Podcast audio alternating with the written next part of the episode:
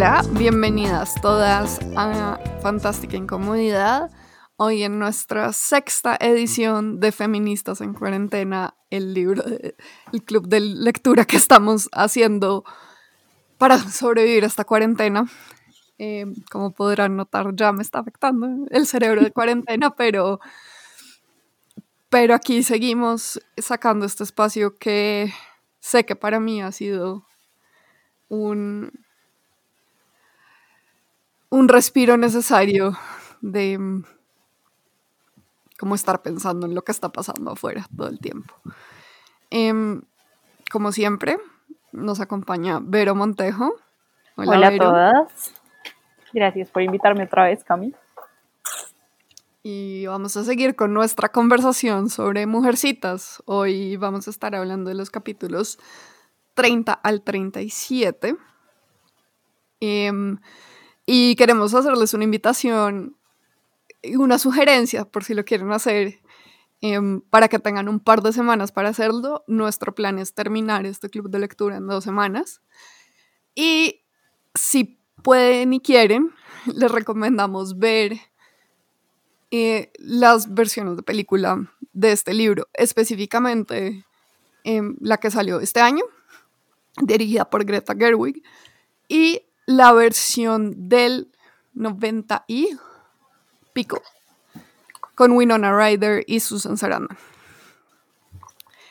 Em, sí, les recomiendo. Yo em, me disfruté más la de 2020, pero pues eso es una conversación que tendremos en el último episodio de, de nuestro club de lectura. Em, pero sí, digamos que queríamos hacerles esas sugerencias de hoy para que tengan tiempo de verse las películas. Em, bueno, entonces entraremos en materia de una. Em,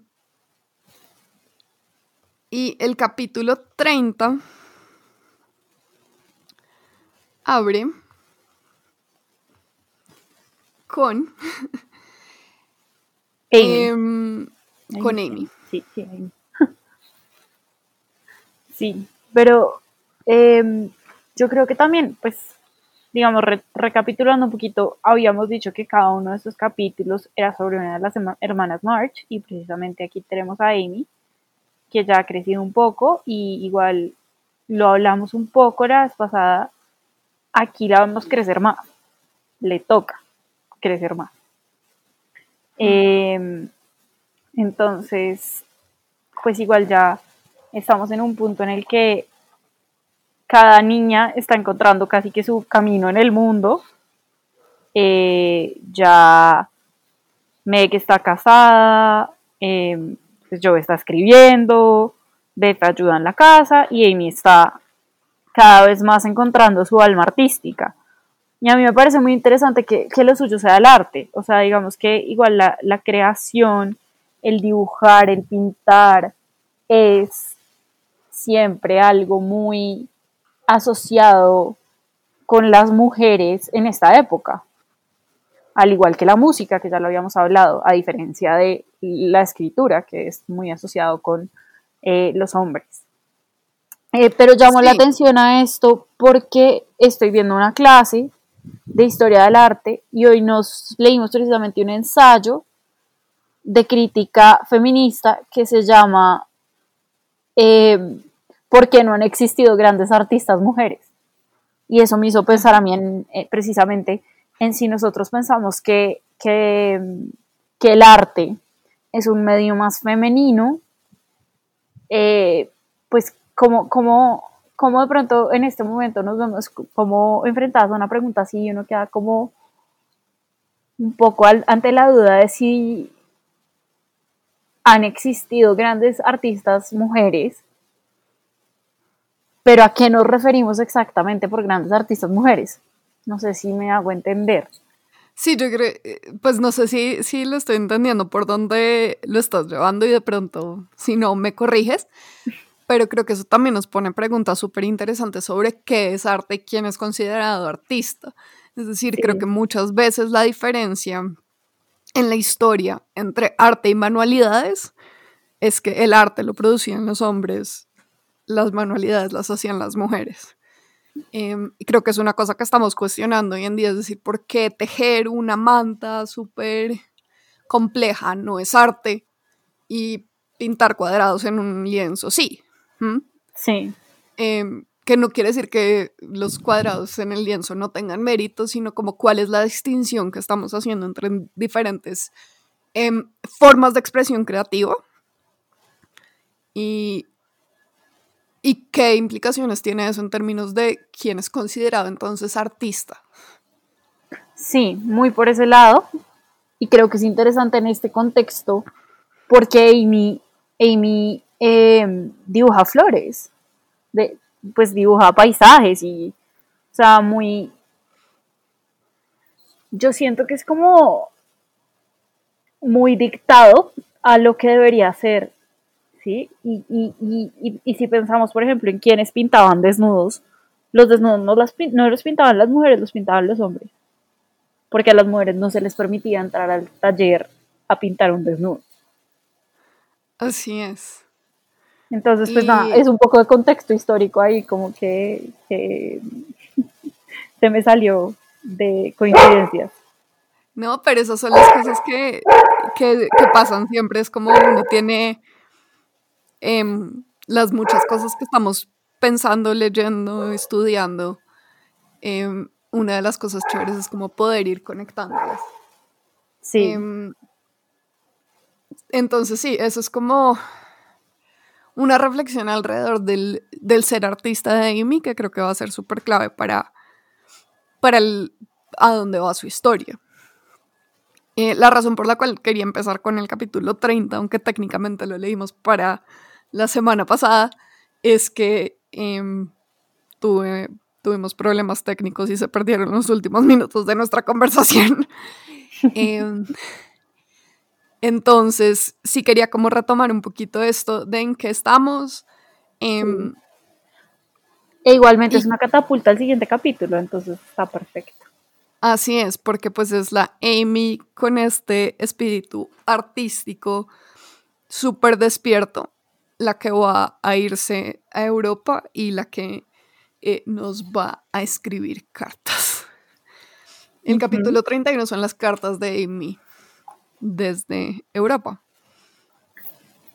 Y se va encontrando con los, los amigos de Lori, que me parece súper chévere porque es como este referente que ya tenía, gente que ya conocía, porque imagínense uno irse a Europa sin conocer a nadie, pero encontrarse a alguien de su pasado, además, pues los amigos de Lori son pues como interesantes para Amy, porque además son ingleses, entonces ella con su ambición un poco eh, de, ser, de ser más que solo una niña americana, le encanta Europa. Sí. sí.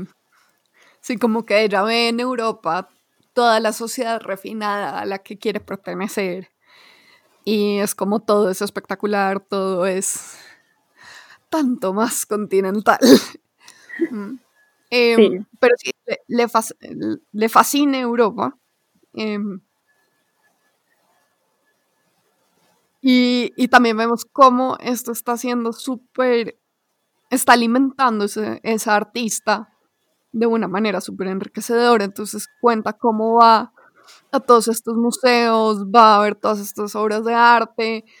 Em, está aprovechando para dibujar y pintar eh, paisajes, eh, parques, gente, animales, así como está, está ejerciendo, está siendo artista en Europa.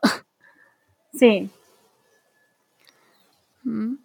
Y, y, está, pues claro, además, aparte de que está teniendo el contacto con la cultura europea, que es grandísimo e importantísimo para ella, eh, también está dándose cuenta de lo que es que un hombre tenga interés por ella. Entonces aquí es donde entra el amigo de Lori, Fred Bond, que eh, tiene este interés en ella y, y Amy dice que si se le que si le propone matrimonio ella aceptaría. Y a mí eso me parece muy, muy curioso porque por el otro lado tenemos a la contraparte total y absoluta, que es Joe, que diría que no a cualquier propuesta de matrimonio, como vamos a ver más adelante, básicamente. Así es, pero es súper interesante cómo, cómo, Amy decide que le va a decir que sí a Fred Vaughn. ¿eh? Porque en la carta que le escribe a Marmy diciéndole que le va a decir sí, es como, no estoy súper enamorada de él, pero me cae bien, es agradable, me va a poder dar una vida cómoda. Y otra vez, como es una persona que pueda aguantarme el resto de la vida. Sí, es rico, em, es inglés, voy a vivir en Europa. Y una cosa que me parece interesante que dice alrededor de, de que Fred sea rico es que ella no dice como que es importante que sea rico solo porque ella quiere vivir bien, sino dice como es mi responsabilidad casarme con un hombre rico, porque Meg ya se casó con uno pobre. Joe, hmm, si se casa, tendremos suerte. No está ni cerquita a casarse. Entonces alguna se tiene que casar con un rico porque si no vamos a quedar todos jodidos. Entonces es mi responsabilidad casarme con un hombre rico. Sí. Y dado esto, pues Fred es una buena opción. Otra vez, me cae bien, me trata bien, es agradable. Eh, le voy a decir que sí. Y aquí, pues claro, este plan se interrumpe porque Fred se tiene que ir y deja, y le dice a Amy que que va a volver, que, no, se olvide. Que no lo olvide. Así es. Y entonces llegamos al capítulo 32 y nos devolvemos a Estados Unidos y nos devolvemos eh, a Joe. Sí. Mm. Y digamos que a mí me parece muy linda la relación que tienen Beth y Joe, em, porque en todo momento de la historia hasta lo que llevamos en hasta ahora, Joe ha sido extremadamente importante para Beth y Joe ha sido la hermana por la que Beth pregunta y que Beth quiere a su lado. Y esto no cambia en este capítulo, sino que al contrario, otra vez Beth se da cuenta de que em, ella quiere pues a Joe a su lado, ¿no? Entonces ahí Marmy le pide a Joe que hable con Beth y hablan y, Joe cree que, que, Beth está enamorada de Lori. Sí, y lo otro que es súper lindo de la relación de los dos es que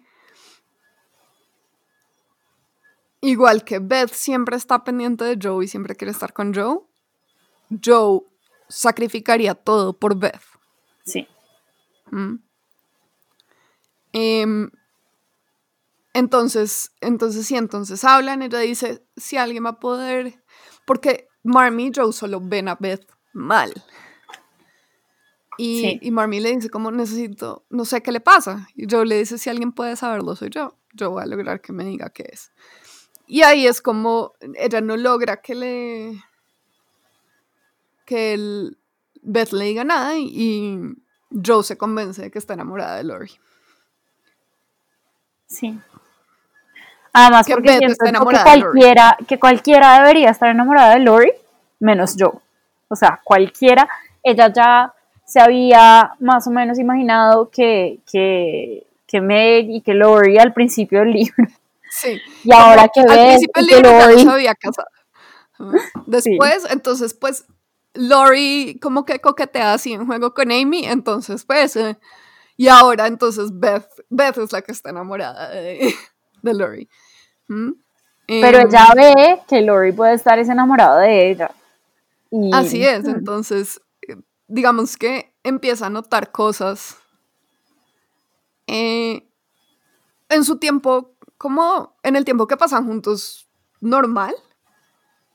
Em, empieza a notar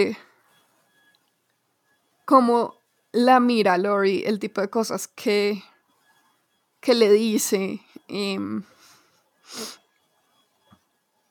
digamos que empieza a ver ella, que Lori de pronto está haciendo em, más coqueto de lo que ella cree que debería ser.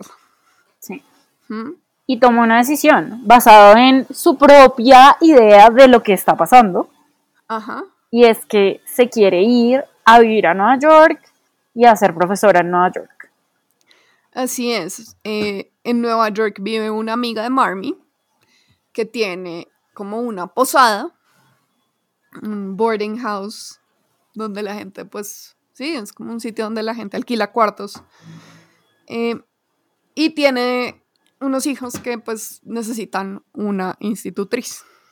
Alguien que vaya, las eduque, les enseñe em, de todo.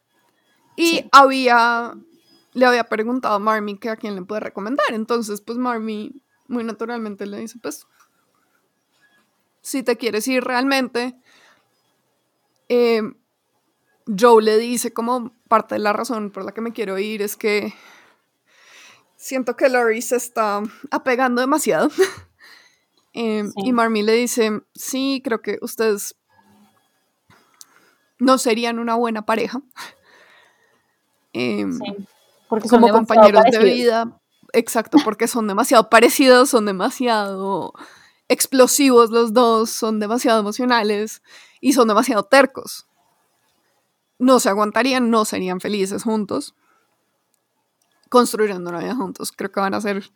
Y eso como que vuelve un poco a lo que habíamos hablado en uno de los primeros episodios. Y es como Joe y Lori son almas gemelas. Sí. Y también, y como que en, estos capítulos específicamente están como navegando ya la definición de esa tensión entre si son almas gemelas platónicas o almas gemelas románticas. ¿Mm? Sí, de acuerdo. Y creo que Joe tiene mucho miedo a esa, a esa idea y por eso se va es una lectura muy mía, pero yo creo que la respuesta es un poco que sí, sí, sería muy definitivo. Así es. Em, y ella no está lista para eso. Y por eso decide irse. Y Lori básicamente le dice, entre chiste y en serio, que ella no va a poder escapársele tan fácilmente. Así es. Y eh, Joe que sigue convencida de que Beth está enamorada de Lori, cuando se está yendo le dice a Beth como, te dejo a mi Lori para que me lo cuides. ¿Mm? Em, pero pues de harto que va a servir. Y el capítulo 33 es, son las cartas que Joe escribe desde Nueva York. Sí. Que creo que lo más importante de, estas cartas es, eh, pues que, Joe conoce al profesor Baer, que es otra de las personas que alquila una habitación eh, en la pensión de Mrs. Kirk. Es un profesor alemán eh, y empiezan a, se vuelven muy amigos. Es bastante mayor que Joe, tiene casi 40 años. Sí. Y, pero, pues, a mí me parece que al principio, siendo una relación tan de amistad y tan platónica y tan absolutamente de el profesor, ella su alumna, a ella la diferencia de edad ni siquiera se le pasa por la cabeza. No, y, y toda la descripción que hace digamos que sabemos que tiene como casi 40 años porque en una, una de las cartas está hablando, está contándole a Marmy del profesor y le dice como, Marmy, no te preocupes, tiene casi 40 años. Sí, como que es, es, una relación donde simplemente como que tienen una afinidad intelectual y de curiosidad. Y pues él además entonces empieza a ayudarla a aprender y practicar el alemán. Sí. Y, pues sí, lo que tú decías, el, intercambio intelectual se vuelve súper importante para Joe. O sea, ella necesita a alguien con quien hablar así, que le parezca interesante. Y, pues eh, claramente es esa persona. Em, y pues a mí me parece también que es como un tipo de amistad muy diferente a la amistad que yo tiene con Lori, que es una amistad de niños, porque aquí ella se siente con alguien igual de inteligente a ella. Incluso más inteligente que ella. Sí, es como donde Joe y Lori tienen como una afinidad de espíritu y de temperamento. Joe y el profesor Baer lo que tienen es una afinidad intelectual súper profunda. Sí. Em, y, hay un, momento que a mí me parece súper interesante cuando en el capítulo 34, creo que es en el 34, en un momento que Joe está hablando de cómo está como intentando crear un personaje que sea un héroe para sus historias y como encontrarlo en las personas que están a su alrededor y de pronto se da cuenta que el profesor Bayer como que puede que no sea el más em, como el más guapo según todo el mundo, pero que es profundamente atractivo en, el sentido que atrae a las personas hacia él. Em, y se pone a mirar como, ok, ¿por qué será? Y como que esta descripción de cómo su carácter lo hace más atractivo que cualquier cara perfecta o pinta perfecta lo podría hacer. Es súper, es súper profunda porque es, en ciertas maneras también es una crítica que creo que puede eh, servir, una reflexión que nos sirve todavía hoy de qué tanto valor le damos a las apariencias y qué tan poco importantes al final del día son si nuestro carácter em, no es atractivo, ¿sí? de acuerdo. De acuerdo. Y, y en relación a esa amistad, ella se da cuenta de que lo admira profundamente, em, porque apenas ella empieza a escribir para esta em, revista que se llama, bueno, no sé cómo se llama en, español, pero en inglés es The Weekly Volcano, ¿no?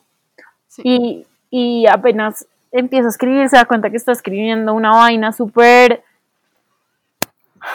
súper vana, como que no tiene ninguna importancia, no tiene ninguna profundidad. muy telenoveluda. Ajá.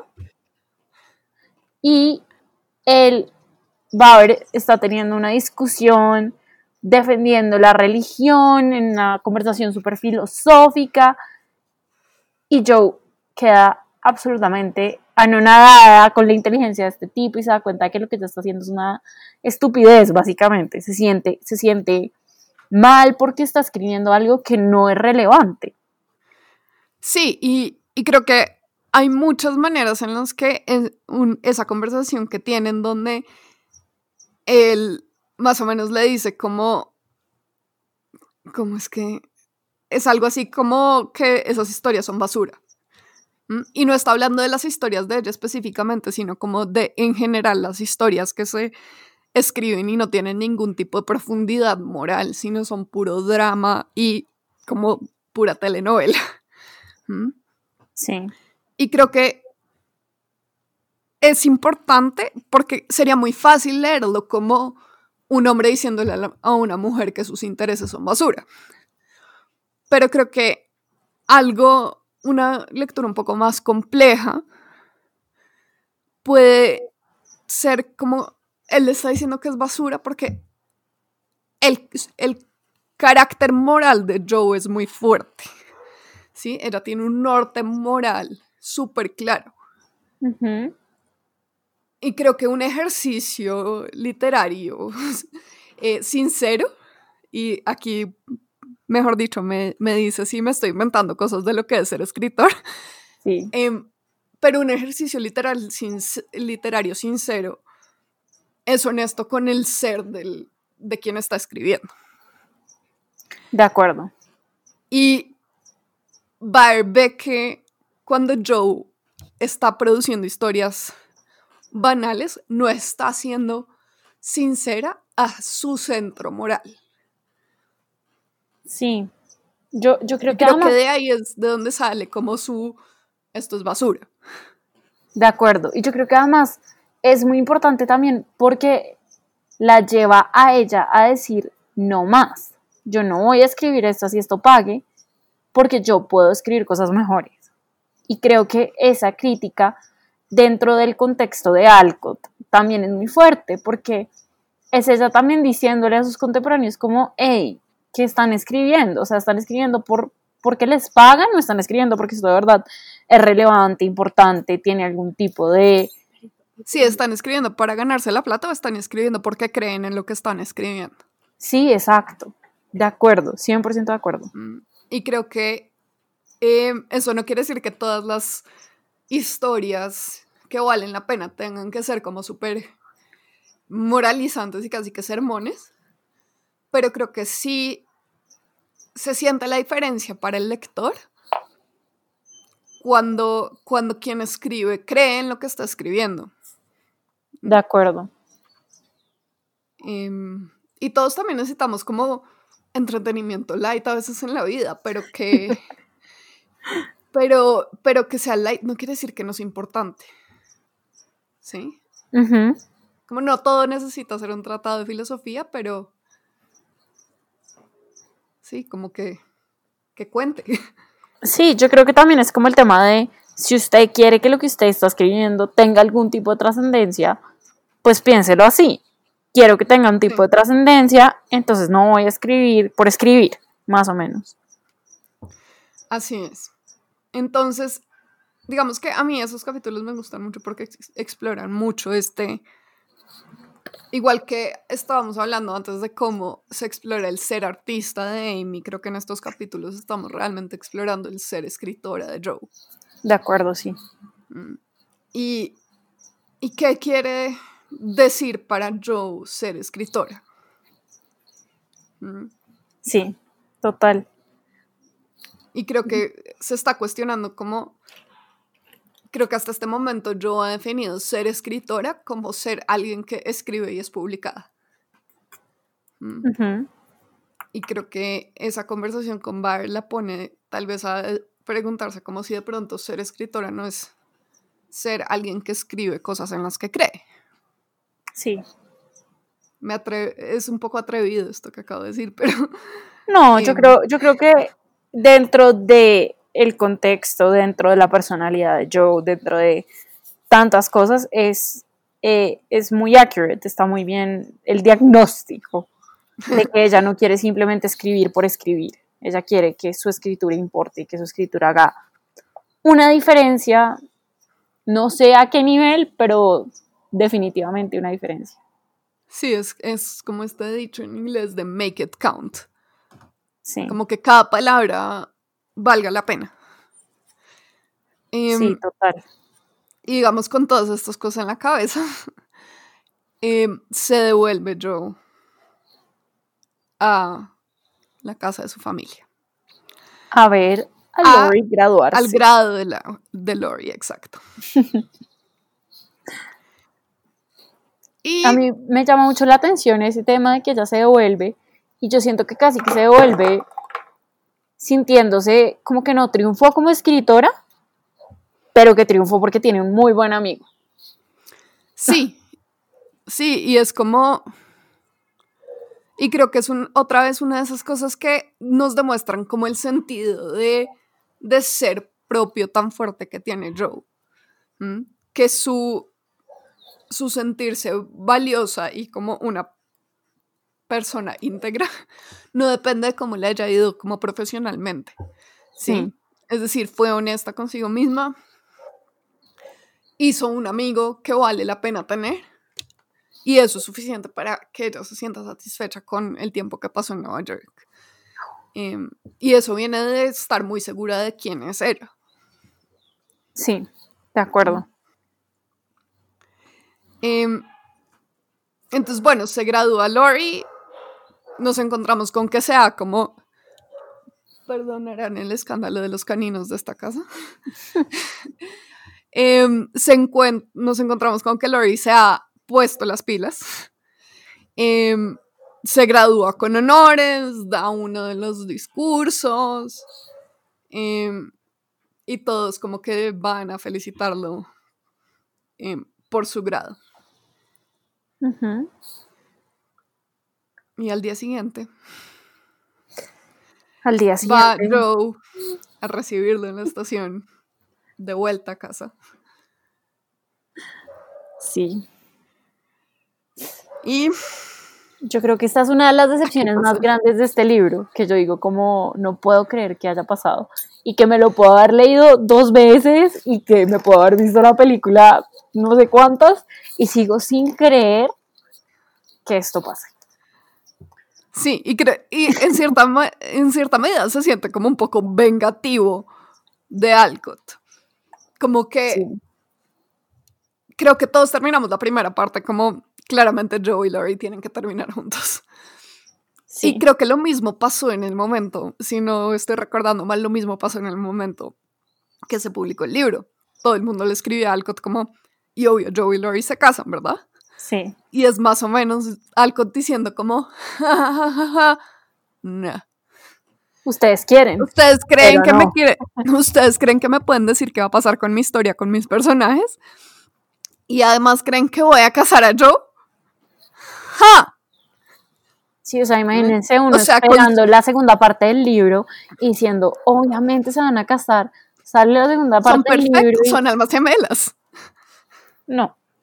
El caso es que Lori va, se le declara a Joe, le dice que está enamorado, que se quiere casar, que ella más o menos lo quiere callar, le dice que por favor no le hable más del tema, pero él insiste en decirlo.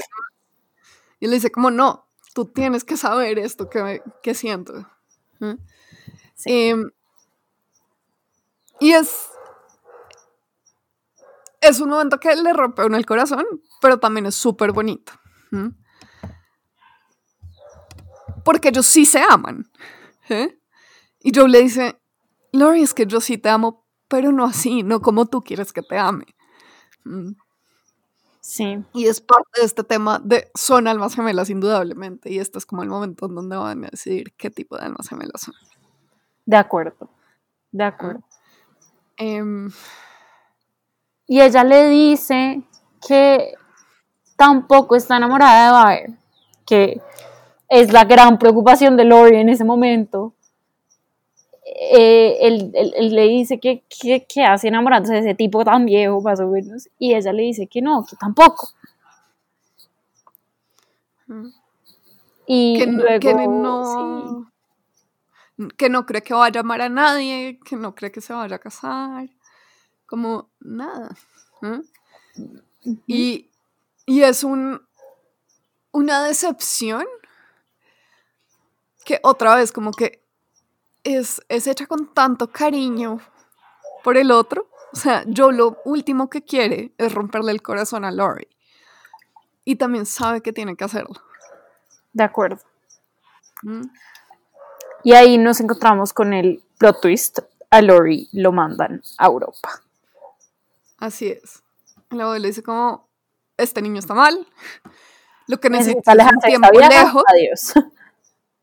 Sí, como vete a Europa, nos vamos a Europa para que la superes. A pasar la tusa. A pasar la tusa en Europa. Y aquí empieza a sonar Carol G. Em, entonces sí, entonces Laurie se va a Europa con su abuelo. Y cuando se hay, una escena súper bonita cuando se están despidiendo de todos. Lori está intentando como poner cara valiente. De no, no, no. No, no estoy malta.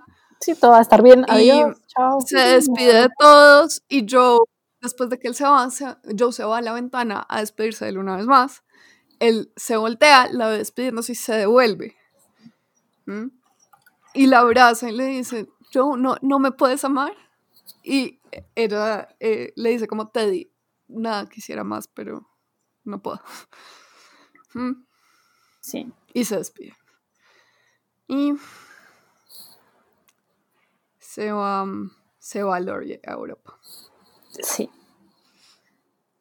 Y Joe por fin, pues bueno, ya se queda sin su amigo del alma. Yo creo que es un, tipo diferente de, de corazón roto. Porque es perder a su mejor amigo para ella en este momento de su vida.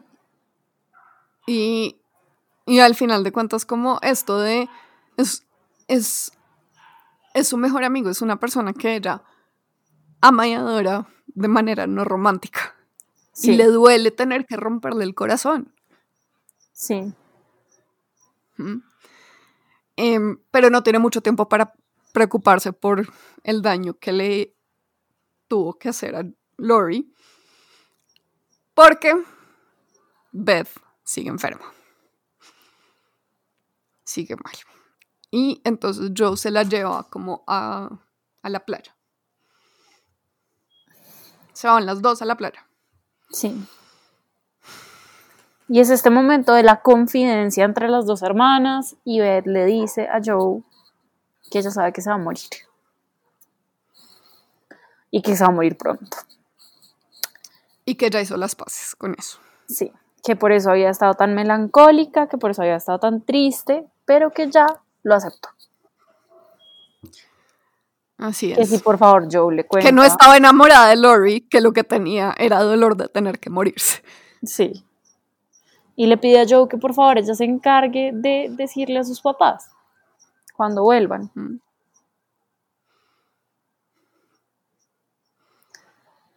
y vuelven y nadie le tiene que contar a Marmy y al señor March lo que va a pasar porque ellos ya saben lo que va a pasar. Se lo ven en la cara. Se lo ven en la cara a Beth. Sí. Una vez llegan, Beth se va a acostar y Mr. March y Marmy saben.